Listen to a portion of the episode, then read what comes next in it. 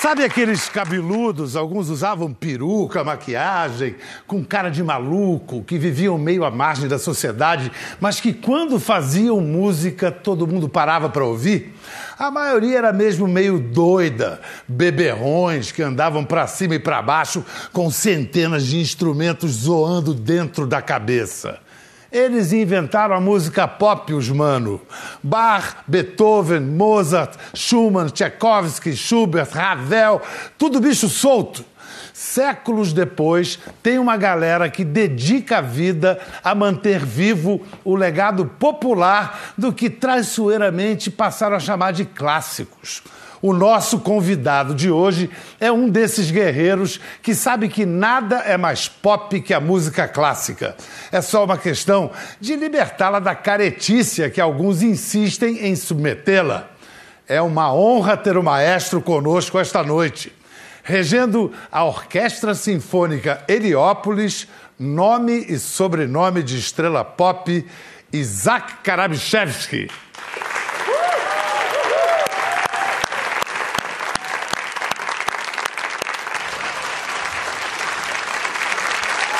Esse foi o Capricho Italiano de Piotr Ilyich Tchaikovsky, que é uma rara peça solar na obra do Tchaikovsky. Você lembra em que circunstâncias ele fez uh, o Capricho Italiano? Foi praticamente no fim da vida. Tchaikovsky sempre, apesar de uma vida muito conturbada, né, que culminou com uma sexta sinfonia, uma sinfonia introspectiva, ele tinha sempre essa consciência da capacidade da orquestra como um instrumento de comunicação. Né. Quem poderia imaginar que uma obra radiante como o Capricho Italiano escondesse uma personalidade tão atormentada? Impressionante. Gente, ele se matou literalmente bebendo um copo de cólera. Pegou um copo de água suja no meio de uma epidemia de cólera e bebeu. Ah. Dez dias de sofrimento depois morreu. É desse, é. É, é, eu, eu, gosto de trazer essas histórias para humanizar, e eu acho que é o que você faz com a sua vida, humanizar esses grandes nomes da música clássica que todo mundo fica olhando. Eram homens demasiadamente humanos que criaram essas obras sobre-humanas. Né? Um outro que também lutava com, com vários problemas era Chopin. Era tuberculoso, e já no fim da vida ele deixa uns prelúdios magníficos obras de uma interiorização absoluta. Na sua formação musical, esses foram os primeiros heróis? Esses Sim. não foram, né? Sim. Mas a sua formação musical começou no ventre de sua mãe, né? Que era uma cantora, mezzo-soprano, tô certo? Exato. É. Como é que você sabe disso? Ah, todo mundo sabe disso. Eu fico imaginando aquele diafragma de cantora lírica apertando o Isaaczinho ali. Não, é verdade. Porque a partir do sexto, sétimo mês, a criança, o, o feto, o neném, ouve É. tudo, né? Eu acho que alguma coisa aconteceu nesse processo de gestação, porque a minha mãe respirava, sempre respirou, e a imagem que eu guardo dela, veja bem, a minha mãe foi imigrante Russa, russa, judia. judia, chegou aqui ao Brasil também atormentada por vários problemas de perseguição dos pogroms lá na Rússia. Chegou aqui, não, não conhecia o meu pai, ela veio a conhecer o meu pai aqui no Brasil. Eles surgiram de uma, de uma tempestade. A Europa, em princípios do século XX, era terrível. Né? Primeira metade do século XX, nascer na Europa era, nascer, Não, era era- virar a vida de cabeça para baixo, pe- ter a vida virada de cabeça para baixo pela história. Pela história com, com a E a minha mãe sempre dizia: olha, esse é um país abençoado. Eu guardo essa frase dela, porque além da, da, ah, da bênção geral eh, que, que os abrigou a todos, ela também aqui tinha um campo para exercer a sua atividade de cantora.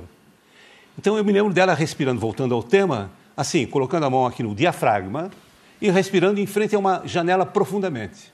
Aquela cena não me sai da cabeça porque a respiração talvez seja a coisa mais importante na regência. Ah, na mais mais na importante regência ainda do também. que. É. É, Você respira junto com os músicos e os músicos intuem a sua regência. É uma coisa impressionante. Isso. A sua respiração é a pulsação da orquestra. não é só a pulsação, mas quando eu quero fazer um levar, eu posso fazer isso com o nosso quinteto. Vamos lá, deixa eu ver. Toque um acorde de Dó maior, Dó maior. Agora, eu vou respirar com vocês e não vou respirar, vou mandar vocês tocarem. Agora.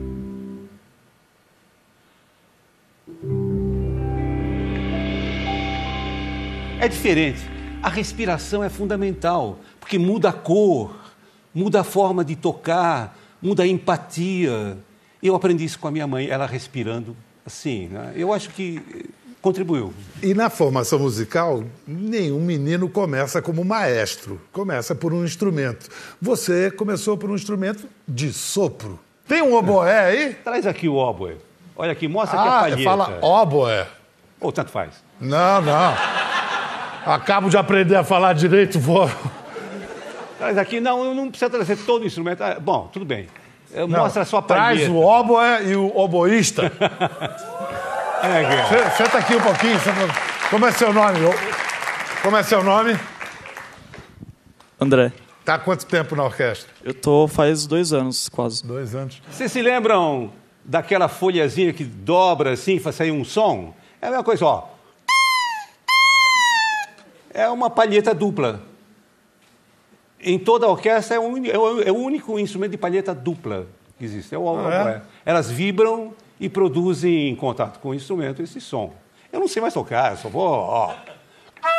Ah, não, ah, não. Toca aí, toca aí, toca aí.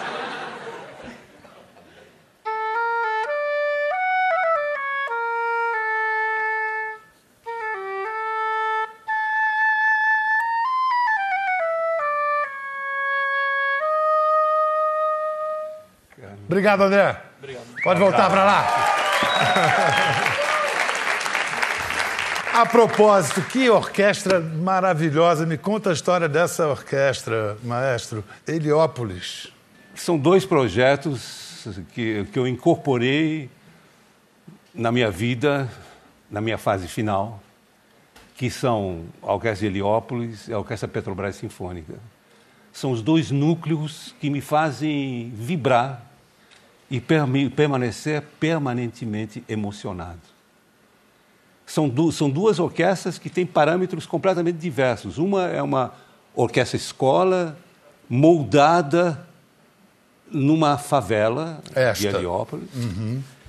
É um trabalho espetacular, magnífico, construído pelo maestro Bacarelli, depois incentivado por vários patrocinadores, eu não vou elencar todos eles aqui, dirigida com tenacidade pelos irmãos Venturelli.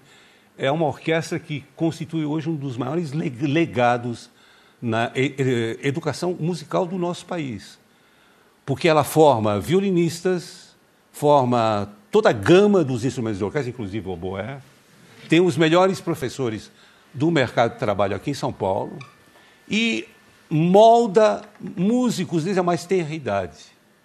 Nós temos crianças que começam lá com 5, 4, 5 anos de idade e vão crescendo, vão crescendo, vão crescendo gradativamente até ocuparem a orquestra infanto-juvenil, a orquestra ah, preparatória, a orquestra juvenil, até passar. Então, cin- cinco São orquestras. cinco orquestras. Até essa, passar- é, essa é a senior, é a Essa principal. é, a- é o topo do iceberg. né? A ponta do iceberg. São cinco orquestras e eu, e eu soube 17 corais. 17 corais. Vem cá, numa população. Heliópolis tem o quê? Cerca de 100 mil pessoas? Não é muito músico para uma população assim, não? É maravilhoso isso. Né? Mas é incomum, excepcional, ter colhido tanto talento assim numa É, população. Eu acho que, ao contrário do petróleo, que você precisa prospectar, ao contrário, o talento hoje você encontra na superfície. Basta você ir a qualquer lugar. Eu te desafio a ir a qualquer lugar do Brasil e apresentar um programa que tenha início, meio e fim. Você vai achar talentos. É uma coisa impressionante o Brasil. Nós temos talentos aqui, uma coisa. Mas, mas vamos comparar, por exemplo, né? vamos comparar, por exemplo, a sua formação, que a gente estava falando da sua formação musical, comparar com a formação musical de- desses meninos que você está citando aí, com 5, 6 anos, que podem, que têm a chance de serem educados musicalmente pelo, pelo Bacarelli, por, por esse projeto. Você, você teve Escola, conservatório, você foi estudar no exterior. Antes de existir Bacarelli, todo, todo jovem era obrigado a seguir a, a tradição burguesa, né? tradicional, de ingressar num conservatório, eh, se tivesse sorte e talento, poderia conseguir uma bolsa de estudos para a Europa ou Estados Unidos. Foi exatamente o meu caso. Você conseguiu uma bolsa de estudos, mas ainda tinha uma peculiaridade. Você, de família sionista, judia, conseguiu uma bolsa de estudos na Alemanha, na década de 50, e foi sozinho para a Alemanha? Eu tinha 20 anos e estudava com Kerreuter. Kerreuter, Hans Joachim Kerreuter, foi realmente um antinazista ferrenho, fervoroso. Chegou aqui ao Brasil, imigrante. Ele não era judeu, era, mas ele foi professor do Tom Jobim, do Guerra Peixe, Marlos Nobre. Foi professor de toda uma gama e toda uma geração de grandes compositores, tanto eruditos quanto populares. Mas uh, eu fui para a Alemanha, eu não ia recusar esse convite, apesar de saber que era um país recém-saído de uma guerra. Eu eh, tinha. Ali estava começando o milagre alemão, digamos assim. Você foi em Prática, 58, 58, né? 58. É. Eu cheguei lá, eu não digo a você que foi tudo um paraíso. Eu me defrontei com problemas muito agudos de antissemitismo. Eu nunca, nunca procurei uh, estabelecer uma, uma relação de conflito com esses antissemitas declarados. Eu procurava saber por que, que ele era antissemita. Qual era a razão? Se era alguma razão teológica ou se havia outros componentes. Aí eu fui me dando conta, e principalmente, à época, eu comecei a ler, uh, foi Sartre, Le Racisme, onde ele fazia uma analogia entre judeus e negros, e fui me defrontando com essa particularidade o judeu como, como bode expiatório, e que, mas incrustado na própria cultura europeia do, do, de dois séculos atrás. Incrustado esse fenômeno. E que Hitler, com a sua loucura, aproveitou-se do fato e se beneficiou altamente. De maneira oportunista. Bom, eu tive consciência, ainda jovem, dessa problemática e procurei me relacionar não com os antissemitas declarados, com os quais eu me defrontei assiduamente, não, mas com aqueles sãos alemães com, com os quais eu me relaciono até hoje, que se constituíram grandes amigos meus. E eu acho que a Alemanha é isso. Tem, uma, um, tem um lado doentio, como em qualquer sociedade, tem um lado sadio. Graças a Deus existe esse lado sadio. É, muitos interpretam o nazismo e a exploração do antissemitismo como uma exploração da, de uma desigualdade, a desigualdade que havia entre a Alemanha pós Primeira Guerra e a Europa. Uhum. E a, a gente pode traçar um paralelo aqui no Brasil, um Brasil, um país com uma desigualdade tamanha. Então, por exemplo, você vai num cenário, um Heliópolis da vida, que é um cenário de favela, e mostra a riqueza, que, como você diz, não precisa nem Nada. prospectar. Está aí. Nada. O que, que isso significa? É, é uma descoberta de um novo mundo, né? de uma nova realidade. Quem é o Spala ali, o primeiro bailarino que você falou ali? Vem Como cá, é o nome dele? Ih, falaram alguma gracinha para ele. Senta aqui, senta. Como é seu nome? Irã. Irã de quê? Do Santos. Tudo bem, Irã? O, o Spala é uma espécie de capitão do time da orquestra, quando o maestro tem que falar com a orquestra, ele fala com você? É o ombro. É o ombro? É. Mas é o seguinte, esse negócio de maestro não tem nem democracia, não. Maestro tem que ser tirano. Tem governante democrata, não. Se não for tirano, não funciona. Como é que é o estilo de tirania do, do maestro Isaac Karabichev? Vocês me consideram tirano? Vocês me consideram tirano? Não, que é isso? Ó, não. se não falar, não, vai ver depois, hein? Vocês acham que eu sou um tirano? Estou sempre pedindo as coisas com jeito, com calma. Mas se não obedecer. Não, mas é verdade, o maestro tem que ser uma voz só que manda, senão a coisa não anda, né? A orquestra não toca. Ah. ah. pode falar, pode falar, pode falar. Não, há, a questão da, da, severidade e da ideia que o maestro apresenta, no, no, a grosso modo, a, ideia apresentada é a do maestro. Né? Mas vários momentos na orquestra a gente percebe que muito, o que influencia muito também é a visão do, do músico, somente no solo. Isso, em várias situações, é muito permitido. Né? Mas no, no, conjunto geral, realmente a ideia do maestro que prevalece. E pelo que eu conheço do maestro, o grosso modo dele é muito fino. eu acho que o problema do maestro é o seguinte: se Heliópolis tem cinco orquestras, imagine quantos times de futebol não tem? 50, 500. Aí eu imagino o Isaac assim: troca um quatro zagueiro por um oboísta. Não, é, é verdade. Por exemplo, aquele rapaz ali atrás do violoncelo. Esse eu sei da história. Ó, Juan, Juan Rodrigues. Tudo bem, Juan? No Tudo... futebol, qual é o seu instrumento? Quer dizer, a sua posição? é, eu sou lateral direito. Lateral direito. Então. Muito bom de de passagem aí. Ah, muito bom? Então, já vimos que é o lateral direito, no mínimo, mais modesto do mundo, né? Vamos conhecer um pouco a história do Juan Rodrigues.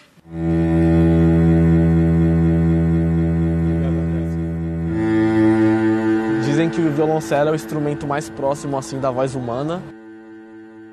Posso estar cansado o que for, mas sentei lá para tocar com todo mundo já era, esqueci dos problemas, esqueci de tudo. É divino assim, uma coisa que eu não, consigo explicar só, só no palco mesmo, eu posso é, é o que, que eu sinto assim, sai, sai de dentro de mim para poder mostrar.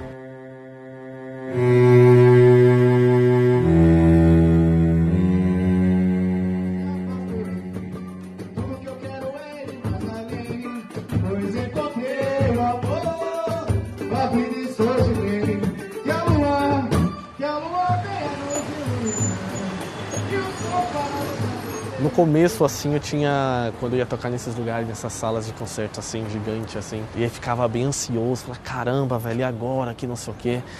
E, e, até porque os meus amigos, assim, ninguém conhecia música clássica, então a, até um, um, certo ponto tinha um pouco de timidez.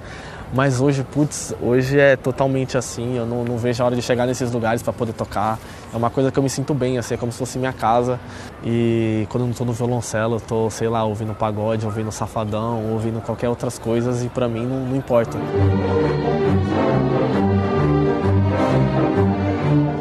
Acho que todo garoto, assim, pelo menos da comunidade, sem sonho em ser um dia um jogador de futebol e para mim não era diferente, também tinha esse sonho. Eu admirava o Cafu, assim, pela até a posição que eu jogava e era a mesma posição que ele, e ele, pô, teve, passou em, foi reprovado em sete peneiras para depois ser aprovado num clube no São Paulo e depois levantar a taça assim da Copa do Mundo e ser capitão, putz, isso daí é totalmente admirável. Eu te amo, Cafu! Brasil! Aí está, em cima do pódio! Para que o mundo inteiro veja. Mas aí chegou um certo momento assim da minha vida que eu tive que escolher assim. E foi no ano que eu, eu tinha passado no clube, no Esporte Clube Santo André. E também nesse mesmo ano, assim que eu passei no clube, eu passei na orquestra juvenil. É, às vezes chegava no treinamento, tava com a sinfonia na música, tava dedilhando essas caras, o que, que esse cara tá fazendo aí? Fazendo essas notinhas no meio do nada, aí enquanto tem que marcar, volta Juan pra marcar. E aí, às, às vezes era no, no meio da orquestra, eu tava pensando no futebol. E era, era sempre assim, essas duas coisas. Realmente, seria muito feliz, estaria muito feliz jogando futebol e com os milhões do Neymar. Mas não, não tô menos feliz também não com meu violoncelo e com meus poucos milhões. Vem pra cá, Juan! Vem pra cá, traz o seu violoncelo. Grande, Juan. E aí, senta um pouquinho. Afinal, como é que você se decidiu entre uma grande carreira no futebol e uma grande carreira na música? É, foi, foi bem difícil. É, e ter que tomar essa decisão cedo, assim, para mim. Você está agora com quantos anos? Agora eu tenho 18, mas eu acho que quando eu tomei essa decisão eu tinha 13 para 14 anos, assim. Caramba! E era uma decisão que realmente ia mudar a história, assim, da minha vida, meu futuro. E eu era muito novo para ter que tomar uma decisão dessa. Como é que você fez? Ah, putz, eu não fiz, meus pais mandaram. Simples. Se fosse por mim, assim, eu, sei lá, eu acho que eu tinha ficado com futebol. E até porque não tinha noção nenhuma do mercado, assim, o que eu poderia fazer com a música. E, o que, que, ele pode fazer com a música, maestro? O que, que pode, qual pode ser uma boa carreira para ele?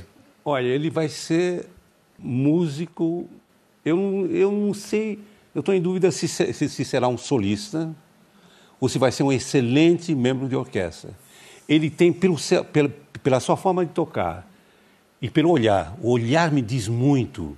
Quando eu estou regendo, ele está sempre olhando e sorrindo. Quer dizer, ele vibra com a música, ele vai ser um maravilhoso músico de orquestra, se não for um grande solista. Né? Vamos torcer. Né? Obrigado, obrigado. Não, e na hora da execução, como é que você divide a sua atenção entre a partitura e as ordens do maestro? Às vezes é bem complicado, porque nem sempre o que está na partitura é o que, que o maestro pede, assim.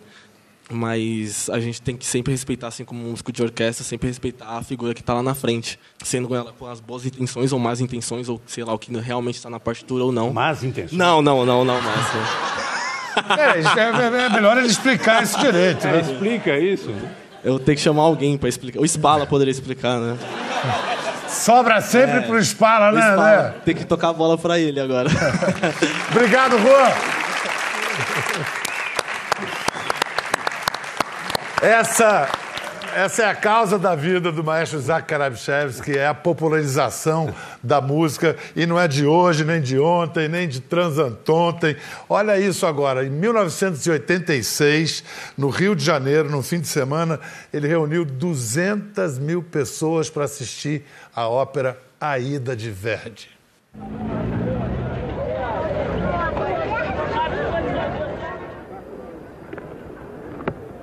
Como o público vai reagir, eu não sei. São três horas de espetáculo. Enfim, é uma incógnita, mas eu estou absolutamente certo que vai tudo correr bem.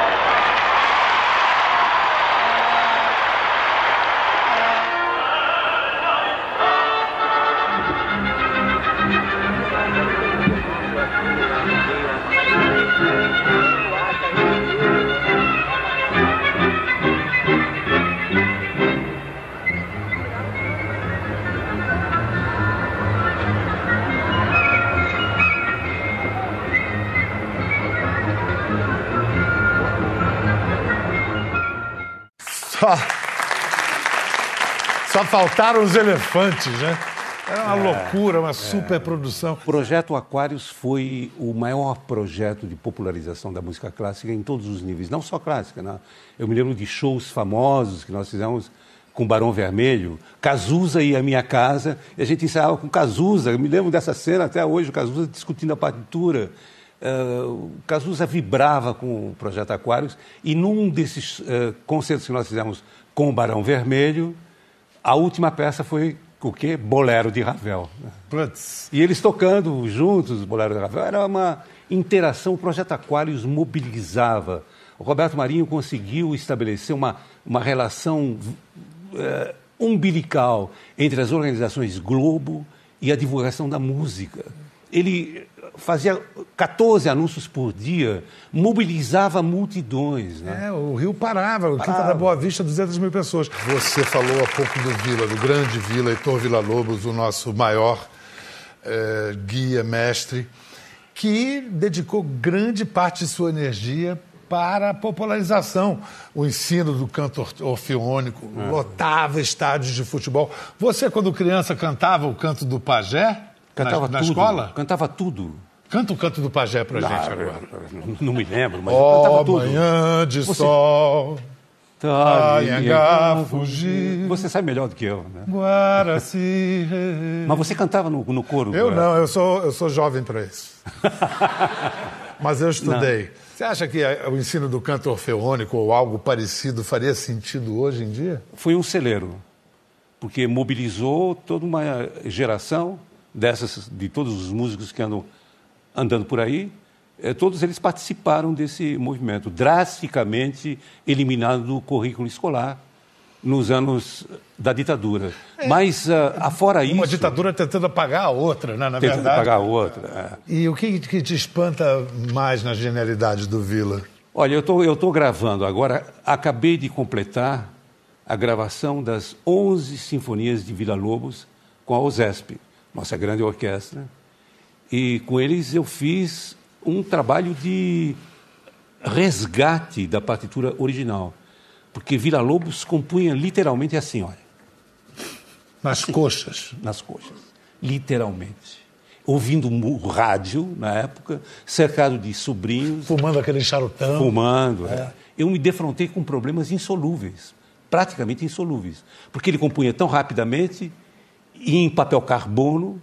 Esse papel carbono de, de difícil solução. Você decifrou isso tudo. E, e, acabamos de gravar agora as 11 sinfonias pelo selo Naxos, que vai sair o ano que vem é, é, em, em, todo mundo. Né? Olha só, há 50 anos, num programa da TV Tupi, o maestro Isaac Karabichevski inventou um jeito divertido e eficaz de ensinar compassos musicais de ritmos brasileiros para qualquer um aprender. Foi um programa da TV Tupi isso, ainda. Isso, né? isso. Mas eu me lembro que tinha o, o Luizinho Essa, que você conheceu. Claro.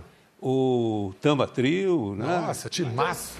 Muito bem, em geral, a música popular está calcada num fenômeno uh, musical muito evidente chamado síncope. A síncope é exatamente isto: a deslocação do acento natural para os acentos em tempo fraco. O acento, vejam bem se vocês entendem isso. O acento natural é o acento que cai no primeiro tempo e no terceiro tempo, assim. Pá, pá, pá, pá, pá, pá, pá,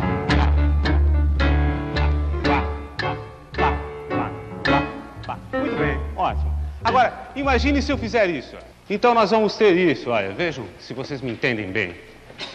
Pá, pá, pá, pá, pá, pá, pá, pá, pá, pá, pá, pá,